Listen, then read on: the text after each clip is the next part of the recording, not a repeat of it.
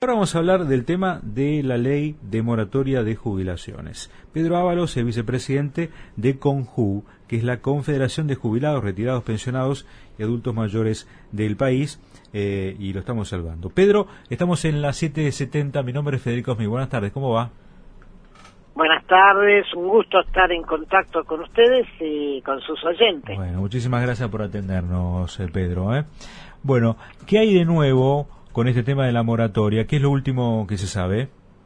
Bueno, la moratoria tiene las dificultades propias de cuál es la concepción sobre el eh, sistema jubilatorio. Mucha gente este, se pregunta, ¿dónde están mis aportes? ¿Dónde están los aportes de mi abuelo? Y la realidad es que con los aportes de cada generación se financian las contribuciones que eh, los saberes este, de las personas que se jubilaron de las generaciones este, anteriores. Y es muy importante tener claro cómo se financia en el sistema previsional argentino, porque cuando a vos te pagan el sueldo, ¿sí? Este, hay una parte, sí, hay una parte que va para allí, ¿no? Exactamente, sí. Y otra parte la pone el, este, la patronal. Pero el 50% de este, el haber jubilatorio se financia con impuestos. Entonces mucha gente dice, no, pero no trabajo nunca, etcétera, etcétera. Esa persona cada vez que se compra un chupetín, un litro de leche o lo que fuera, está pagando impuestos, con lo cual está financiando las jubilaciones de hoy. Y tiene derecho a recibir en el futuro el aporte de eh, aquellas personas que en ese momento este, son trabajadores activos y no pueden por un este, motivo u otro tener este, la plena ocupación que sería el desideratum porque muchas este, comparaciones se hacen con la situación de Europa, donde hay una muy baja tasa de natalidad, hay una población envejecida y realmente los trabajadores activos en proporción son mucho menos de lo que este, fueran necesarios para financiar un sistema jubilatorio sustentable a largo plazo.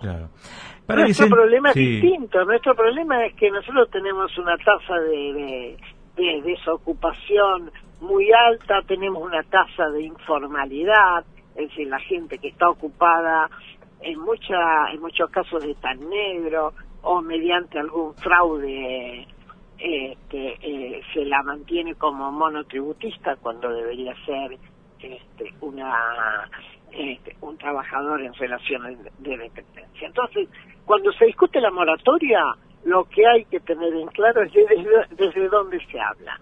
Nosotros hablamos desde la concepción del sistema jubilatorio argentino, que es un sistema de solidaridad, y los problemas que hay que atacar ¿sí? son los este, vinculados con la informalidad, son los vinculados con aquellos aspectos de la economía y de las necesidades sociales que no se atienden. Y te doy un ejemplo concreto, digamos, ¿no? Vos a una persona jubilada que cobra la mínima y que en este momento alquila una pieza acá en Almagro donde paga casi 20 mil pesos de alquiler y tiene el baño afuera, le ofreces una vivienda en comodato, ¿sí? En su provincia natal, en Tucumán, en Salta, en Santiago del Estero. Bueno, solucionaste dos problemas. En primer lugar, solucionaste este problema de la vivienda que está tan en boga con la ley de alquileres, por un lado, y solucionaste el problema del hacinamiento que tenemos eh, acá en eh, Capital Federal y, Gran Buenos Aires. Que la persona jubilada recibe un incremento de prácticamente el 40 al 50% con darle la vivienda.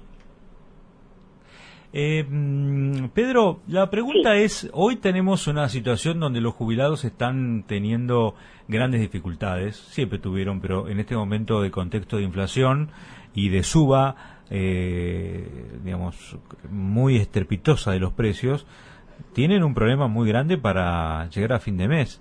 Eh, vemos que la, actualización de sus salarios va muy lejos, por más movilidad jubilatoria que, estemos hablando, va muy lejos ¿no? De, los valores de mercado que uno puede entender, ya sea por la variante que uno mire, ¿eh? ya sea por la variante de la canasta básica, por el lado de los remedios, por el lado de la vivienda, es decir, eh, tema donde uno analice eh, el jubilado se encuentra en una situación desesperante. ¿Cómo hace un jubilado hoy para vivir? Bueno, la pregunta no es cómo hace un jubilado hoy para vivir, sino la pregunta es ¿dónde están las promesas que nosotros hicimos en la campaña del 2019?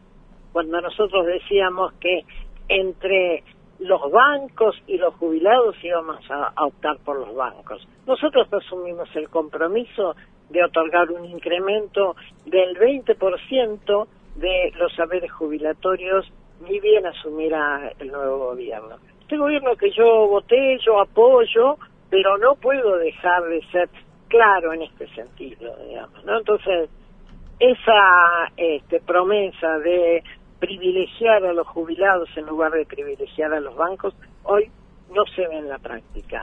Eh, y eso cuando en el 2021 se contaron los votos, ahí se vio, se vio que este, teníamos este, este reproche. Se nos dice, bueno, faltan recursos, eso no es cierto, eso no es cierto.